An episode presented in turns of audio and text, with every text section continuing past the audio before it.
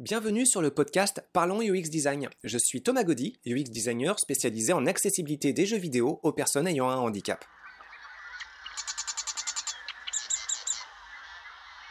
Salut à tous et toutes pour ce nouvel épisode de podcast. Alors pour celui-ci, je vous propose de discuter avec Michael qui va nous raconter son expérience de, développeur, d'apprenti développeur pour ses premiers pas en développement de jeux sonores. Michael, euh, est-ce que tu peux te présenter en quelques mots?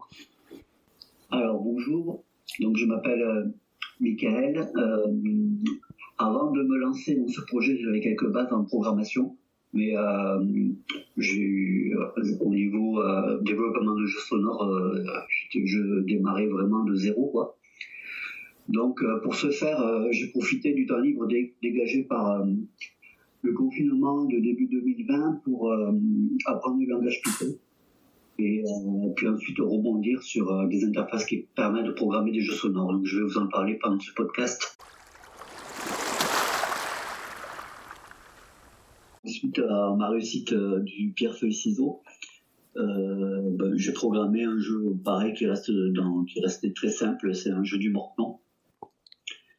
Et euh, bon, mais écoute, une fois que, c'est acquis, comment gérer les, graphismes, les sons les événements dans un jeu à même, les trois en même temps, ça, allait plus vite, beaucoup plus vite. Hein.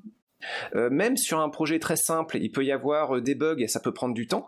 Mais donc, plus le projet va devenir complexe et, riche en, en mécanismes, et plus évidemment le nombre de bugs et la les, possibilités pour lesquelles euh, les causes du bug peuvent se combiner entre elles pour créer euh, d'autres problèmes va devenir aussi colossale et, euh, et, écrasante et demandant en temps. Ça, c'est quelque chose que beaucoup de, de, jeunes développeurs perdent de vue, à se dire tiens, je vais faire un super projet, et puis se retrouvent bah, d'une part écrasés par l'apprentissage et d'autre part écrasés par les corrections de bugs qui en découlent.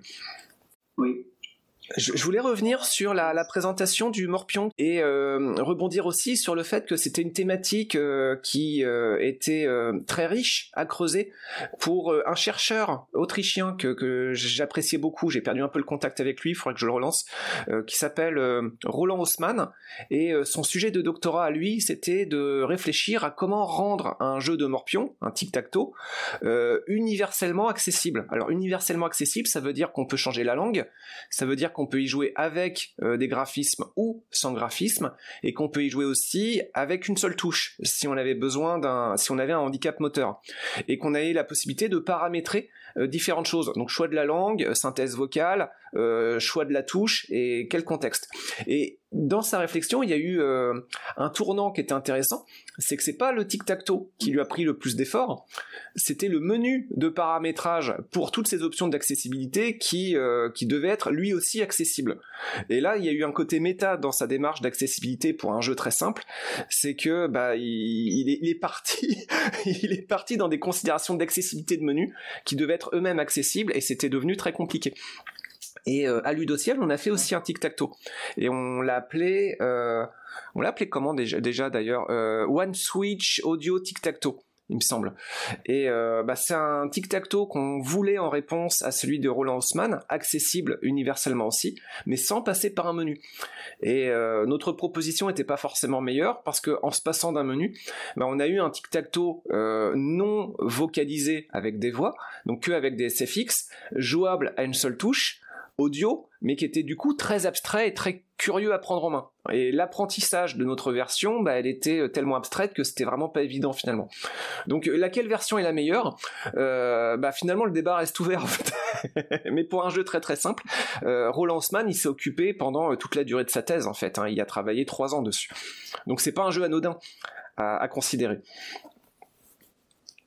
C'est pas anodin, mais le jeu en lui-même il est il est quand même, euh, je le trouvais plus simple à coder que le portefeuille ciseaux. Ah, d'accord, tiens, c'est curieux. Euh, oui, enfin, et euh, ce qu'il y a d'intéressant avec le Morpion, c'est que, enfin, moi, je voulais vraiment faire la base, parce qu'après, il y a des, des variantes qui sont hyper intéressantes, notamment le Morpion 3D. Oui, oui, oui, c'est vrai, sur euh, lequel on a euh, bah, un, voilà, une dimension supplémentaire qui le rend euh, bah, plus, plus stratégique encore. C'est ça. Il y a tout un tas de variantes pour ce jeu qui sont très intéressants. Il y a le morpion quantique, le morpion mathématique, enfin, où à la place des, des croix et des ronds, c'est des chiffres. Enfin, il y, a, il y a tout un tas de, Bah. de variantes comme ça qui, qui peuvent vraiment euh, rendre le jeu intéressant. Et puis comme pour euh, le pierre feuille ciseaux pour lequel on disait qu'il y a énormément de d'écho dans beaucoup d'autres titres plus riches, bah euh, le Morpion c'est pareil, il est à la base de d'une très grande d'un très grand nombre de, variétés de jeux. Par exemple, les Candy Crush et autres, à la base, c'est des principes d'alignement d'éléments. Alors, on vient pas placer directement sur une grille euh, l'emplacement de notre jeton, et il y a un plus grand nombre euh, de, variétés de jetons. Mais à la base, le principe de base, c'est quand même avoir trois éléments qui sont alignés sur une grille. Et, euh, et derrière, ça a marché très très bien. Et ça marche encore, en fait. La mode est un peu passée, mais il y en a eu des centaines, pour pas dire des milliers, des clones de Candy Crush. Candy Crush qui est d'ailleurs lui-même déjà un clone d'autres jeux. Donc euh, il y a vraiment moyen d'avoir des jeux euh, très intéressants pour une- un très grand, un très vaste public avec le Morpion. Donc, c'est ce que tu es en train de me dire, c'est que des jeux tout simples, qui peuvent, euh, des jeux dans lesquels on jouait quand on était enfant, ça peut servir de base. Tout à fait. Des jeux plus. D'accord, ok. D'accord. Bah, pour revenir sur le développement de mon premier jeu euh, sonore, en fait, donc le premier c'était Pivox. Donc mon, premier- objectif c'était de pouvoir jouer un son en appuyant sur une touche, et puis de fil en aiguille comme ça, bah, les objectifs ont été étalés un peu dans le temps. Jouer euh, un son en appuyant sur une touche, couper le son si ce, son est- si ce son est joué en rappuyant sur une touche, Euh, jouer deux sons simultanément. Euh, pour voir un peu comment ils se combinaient. Euh, Cette étape-là, elle n'était pas évidente. Je me souviens que quand je jouais un son, ça coupait l'autre.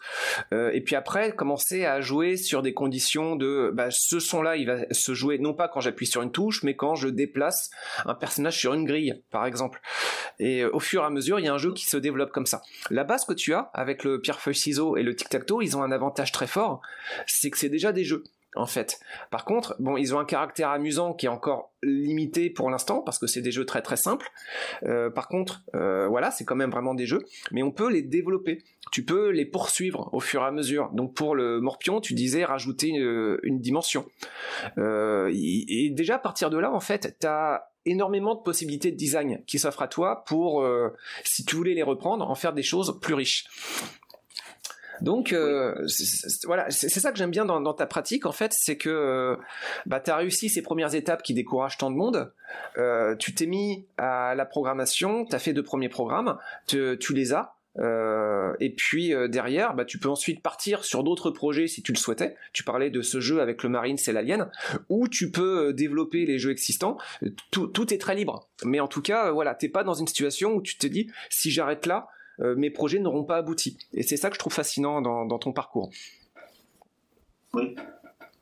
Je, le remarque que c'est très important de commencer par des jeux euh, qui peuvent paraître simples au premier abord, mais euh, les, développer, c'est pas simple.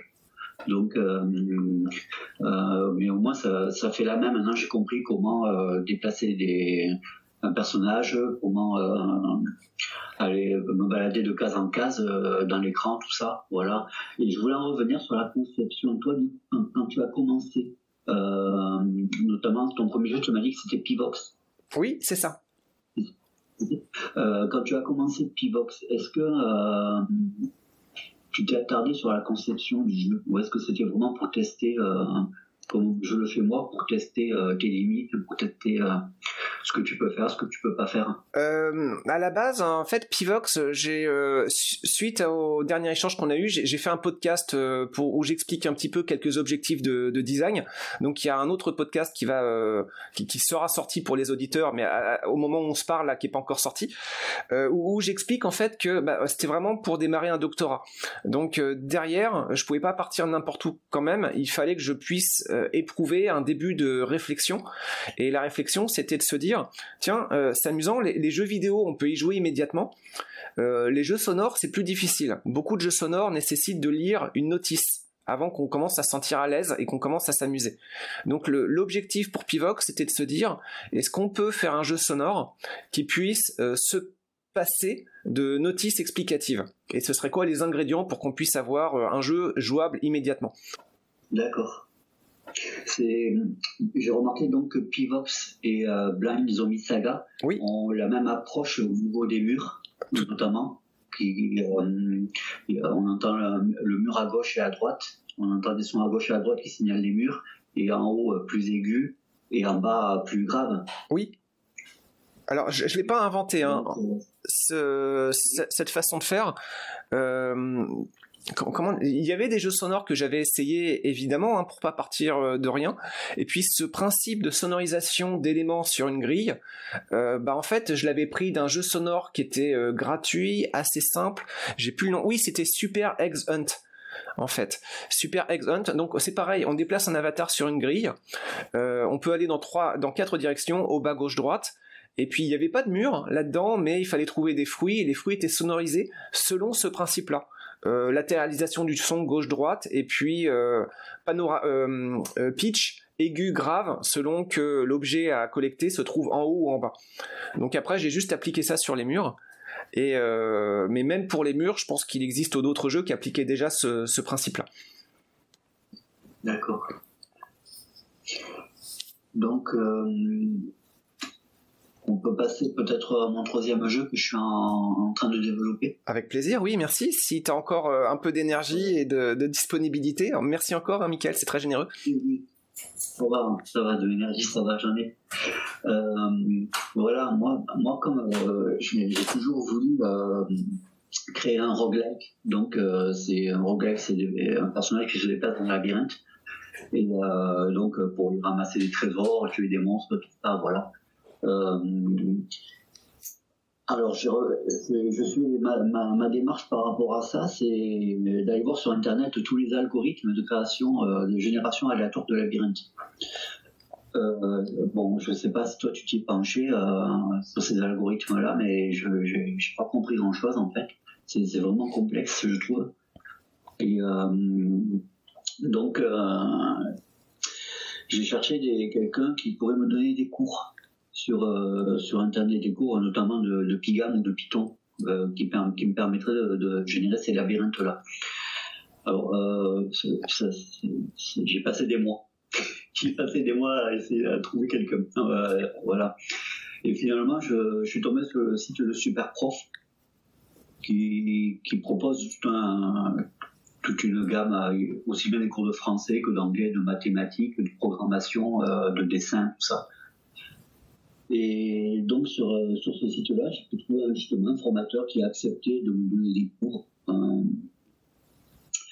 et bon, notamment euh, d'approfondir ce que ce qu'il fallait approfondir dans, ma connaissance de la programmation du jeu vidéo, plus essayer de comprendre cet algorithme justement de, génération aléatoire de labyrinthe.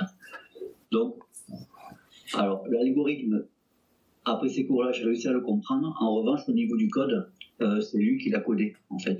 Voilà, parce que euh, au niveau du code, c'est aussi très complexe. Donc, euh, à partir de là, j'ai pu récupérer ce code de génération aléatoire de labyrinthe et puis commencer mon, mon, jeu de roguelike, voilà, que je voulais faire dans le contexte un peu des films aliens. Voilà, donc à côté de ça, il m'a aussi développé un populaire de guerre qui permet à un personnage de voir à, une certaine distance autour de lui, de voir tout ce qu'il y a. Voilà, tout, par exemple, euh, si on, si on le paramètre à 3, il verra trois cases autour de lui. Donc ça, avec ça, du coup, j'ai oui, c'est intéressant parce qu'en fait, euh, ce que tu es en train de faire ici, c'est que euh, tes projets, tu es en train de l'ouvrir à euh, des collaborations extérieures. Ce qui, est, ce qui est pas évident du tout, mais ce qui est une qualité essentielle parce que souvent, au fur et à mesure que les objectifs de programmation deviennent de plus en plus ambitieux, c'est de plus en plus délicat de pouvoir les tenir seuls. Et donc, savoir travailler sur un code à plusieurs, ça devient une qualité essentielle. Et donc, tu as eu un bon réflexe aussi de, trouver des collaborateurs qui peuvent te fournir euh, des parties de code pour euh, remplir certains objectifs. Après évidemment il y a des enjeux, il faut que ces parties de code tu puisses te sentir à l'aise pour euh, les maintenir ou les faire évoluer. parce que ce collaborateur-là sera pas forcément toujours présent à tes côtés, donc il faut que tu puisses garder la main en quelque sorte sur ton projet. Mais moi, sur le, développement, j'ai toujours eu du mal, en fait. Ce qui fait que je suis toujours resté sur des projets assez simples. C'est que j'ai pas su euh, partager euh, mes tâches de programmation avec des collaborateurs. Et c'est vrai que moi, je m'estime chanceux parce que l'informaticien qui, qui, m'a donné, m'a fait avancer. Enfin, je fais vraiment un bond de géant avec lui. il était vraiment je sais pas comment j'ai dit dans, dans l'email que je t'ai envoyé, il était je le trouvais vraiment talentueux et pédagogue. Donc, euh, ça aussi, c'est une donnée rare. C'est-à-dire que quand j'avais pas compris les choses, il, le répétait autant de fois qu'il le fallait en reformulant. Euh, quand j'avais besoin d'exemples de bout de code, il me les envoyait par email pour que je puisse moi-même les lire et m'imprégner de. Donc, euh, ça s'est fait vraiment de, façon vraiment qui m'a permis de beaucoup avancer. Donc voilà, et à partir de là, bon ben j'ai codé euh, tous les déplacements du personnage et de l'alien, sachant que le personnage se dirige. Pour l'instant, je le fais quand mon interface n'est que textuelle. Donc avec des M pour des murs, des C pour des couloirs et euh, un O pour le marine, parce que je peux pas mettre un M, parce que c'est déjà pris par les murs, et un A pour l'alien. Et à partir de là, euh, euh, mon, mon, Marines, je déplace dans un champ de texte en, tapant B, euh, H pour O, B pour bas, G, D. Voilà. Et l'alien, lui, par contre, se déplace aléatoirement. Il se déplace plus vite que le Marines et il se déplace aléatoirement dans le labyrinthe, ce qui fait que des fois, c'est prévisible ce qu'il fait, des fois, ça l'est pas du tout. Donc, des fois, il peut tomber sur le Marines et, et, voilà, le, le du jeu, quoi. Donc, euh, pour l'instant, c'est pareil, c'est qu'un prototype, c'est qu'une ébauche. Euh, mais à partir de là, voilà, toi, tu m'as envoyé. Euh, c'est là que j'ai commencé à remarquer qu'il aurait fallu que je m'attarde sur une, sur une étape de conception. Et c'est là que tu m'as envoyé, toi, deux, deux, étapes, justement, de, même si c'est un jeu textuel, de le subdiviser en deux étapes. Et tu peux rappeler ces étapes Enfin, celles que tu as retenues en tout cas, parce que c'est toi qui es. La première étape, donc, euh, c'est euh, le Marines de le déplacer dans le labyrinthe jusqu'à ce qu'il trouve la sortie. Oui. Voilà, sans alien, sans rien, juste, juste ça. Et la seconde étape, euh, ce serait pour l'alien de, de, quelque part de lui préprogrammer une destination qui fasse juste obstacle aux Marines à la façon d'un obstacle mouvant dans un labyrinthe, en fait. Voilà, c'est ça, c'est ça. Tout, tout, à fait, oui. Bah, c'est le principe général de subdiviser ces objectifs de programmation en, en étapes plus petites, ce qui permettra euh, de, de, progresser sans risquer d'être confronté à une marche trop haute qui pourrait te décourager. Il y a un point sur lequel tu, tu avais euh, discuté un, un, moment, sur lequel j'aimerais revenir, si, si, tu veux bien, peut-être en... On, va pas être trop trop loin de clôturer cette, cette entrevue, parce que c'est, ça fait très longtemps que, que je te sollicite. je te remercie encore. Tu, tu disais dans ta présentation, en fait, que tu es non-voyant d'une part, et d'autre part que tu euh, passais beaucoup de temps à choisir des graphismes dans tes jeux. Et euh, pour, ma part, je, comprends l'intérêt qu'il peut y avoir des graphismes, mais je pense que ça pourrait interpeller quelques-uns de nos auditeurs. Est-ce que tu peux euh, expliquer davantage pourquoi des graphismes dans un jeu sonore, de ton point de vue Alors, de mon point de vue, je considère que c'est pas parce que je n'y vois pas que le jeu doit pas avoir un minimum de graphisme. De graphisme. Alors quand je dis un minimum, je ne vais pas faire, je vais pas sortir un, un Golden Axe ou un, ou un voilà, jeu de, de guerre euh, avec des animations tout ça. C'est juste un graphisme minimaliste euh, pour éventuellement qu'un voyant puisse suivre, voire même jouer s'il a envie en fait. Donc, euh, et puis, euh, moi-même, je n'imagine pas jouer à un jeu devant une fenêtre blanche. Je pense que tu as tout à fait raison parce que ça permet d'ouvrir euh, euh, les possibilités de d'échanger socialement à propos du jeu. Et c'est vrai que les, jeux, les, les, joueurs voyants, quand ils sont confrontés à un écran blanc, pour eux, c'est tétanisant en fait. Euh, ils, ont beaucoup de mal à se porter sur les oreilles. Et d'ailleurs, tiens, à ce propos, euh, je te parlais euh, d'un virage dans la qualité des jeux que j'avais pu, pu, faire. Donc à partir de Paraphase, bah, il y a eu une baisse de qualité parce que j'avais arrêté de tester les jeux, faute d'identification de, testeurs disponibles que je pouvais rencontrer en direct. Et puis, il y a eu un deuxième facteur à ce moment-là qui a fait diminuer la qualité des jeux que j'ai pu faire, c'est que je me suis mis à faire une interface graphique. La même considération, en fait. C'est l'interface graphique est importante, même dans le cadre de jeux sonores. Sauf que je suis tombé dans un piège, sans même trop m'en rendre compte. C'est qu'au fur et à mesure que je développais mon jeu, euh, étant voyant, je me mettais à me reposer plus sur les retours d'informations graphiques plutôt que sonores. Et, euh, ça m'a piégé parce que euh, du coup la qualité de prise en main sonore, bah elle était d'autant moins solide et amusante que d'une part j'avais moins de, de testeurs et d'autre part moi-même en tant que joueur je me faisais happer sans m'en rendre compte par les retours graphiques plutôt que sonores. Donc double piège dans lequel j'étais tombé. ah oui, mais, euh, ah oui, d'accord, je comprends tout à fait. Dans ce cas-là, tu, te fais un jeu graphique avec quelques rendus sonores, alors qu'à la base, c'était censé être un jeu sonore qui puisse, euh, puisse être joué par des personnes qui voient pas. Ouais, et je, suis toujours persuadé hein, que c'est super important pour un jeu sonore accessible d'avoir une couche graphique parce que ça permet vraiment de, faciliter euh, les échanges sociaux avec euh, un, entourage beaucoup plus euh, diversifié socialement. Mais bah, les programmeurs voyants, et ça, c'est quelque chose avec lequel j'ai discuté avec d'autres étudiants, d'autres personnes. on, se fait avoir, en fait. Euh, et, c'est dur de pas tomber dans ce piège. oui. Donc je trouve ça d'autant plus admirable. Et, étant euh, programmeur euh, non-voyant, que tu aies le souci de développer une interface graphique, mais en plus, derrière, tu, tu tomberas pas dans ce piège. tes jeux sonores vont garder une qualité sonore bah, jouable. Et, et, ça, je, je, trouve ça vraiment admirable encore dans ton parcours. Oh, bah, c'est gentil. J'aurais une, question technique à te poser par rapport à ça. Avec plaisir. on avait parlé que, voilà, par rapport à Pivox, euh, à Blind Zombie Saga, donc c'était les murs qui, qui, qui, émettaient les sons. Oui, tout à fait. Euh, voilà. Donc, euh, notamment avec les sons gauche-droite hein, qui peuvent être reproduits grâce à, des canaux, en fait, qu'on appelle les channels. Oui. et donc, aigu et haut pour le haut et le bas. Est-ce que, parce que moi, j'avais j'avais l'intention de faire l'inverse par rapport à mon roguelike, c'est-à-dire euh, que, que ce sont les ouvertures qui génèrent les sons. Qu'est-ce que qu'est-ce que tu en penses toi? Euh, Je pense que c'est une très bonne idée.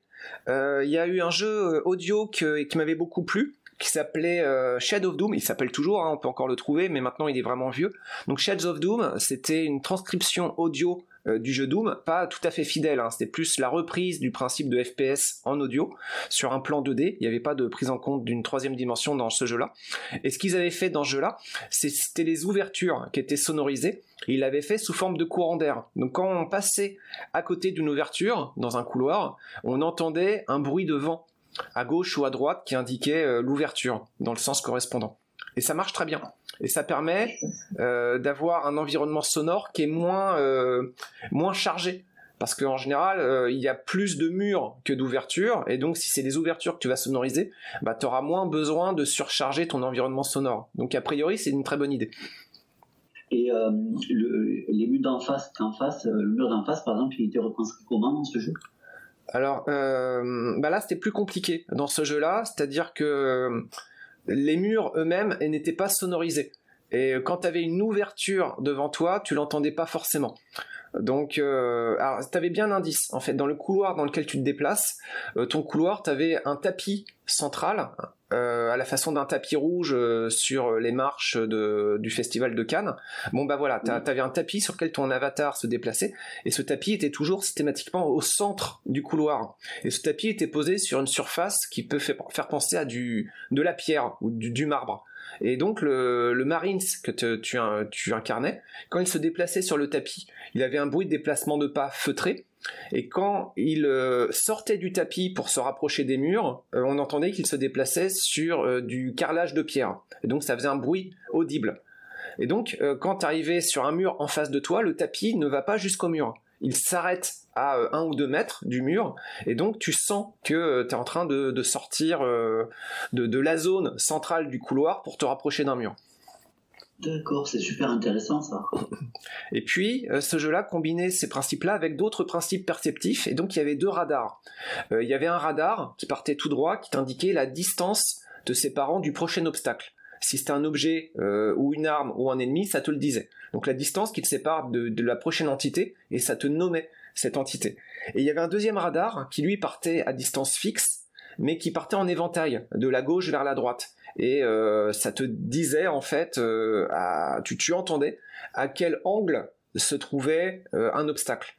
La contrepartie, c'est que toute cette profusion de guidage, et il y en avait d'autres encore, bah, faisait que c'était un jeu qui était assez dur à prendre en main. Et pour celui-ci, il y avait besoin de, de manipuler, d'apprendre une notice qui était assez conséquente. Donc ce jeu-là, je le trouvais très inspirant, assez bien réalisé. Je m'étais vraiment bien amusé dessus. Je, l'ai terminé. En tant que joueur voyant, j'étais très fier d'avoir terminé un jeu sonore de, cette richesse. Et euh, en même temps, je me disais que c'était euh, dingue, en fait, qu'il euh, y ait besoin d'autant d'apprentissage pour commencer à se sentir à l'aise. Mais oui, voilà, il y, a, plein de bonnes idées dans ce jeu-là. Mais à mon avis, ça a démarré de façon trop complexe, trop rapidement. Shade of Doom, c'est pas le jeu dont le premier niveau était gratuit et les autres étaient payants Oui. Enfin, il y en a plusieurs qui font ça, mais oui, tout à fait. Eux, ils l'ont diffusé pendant un moment sous cette forme. Premier niveau gratuit. D'accord. D'accord. Ok, bah écoute, pour moi, euh, je pense que c'est bon. Euh, c'est très gentil, hein. merci encore d'avoir donné autant de ton temps euh, ce, dimanche pour discuter de tes projets. Euh, merci à toi de m'avoir donné l'opportunité de le faire aussi. Merci encore, Michael. Et puis, euh, bah, très bientôt.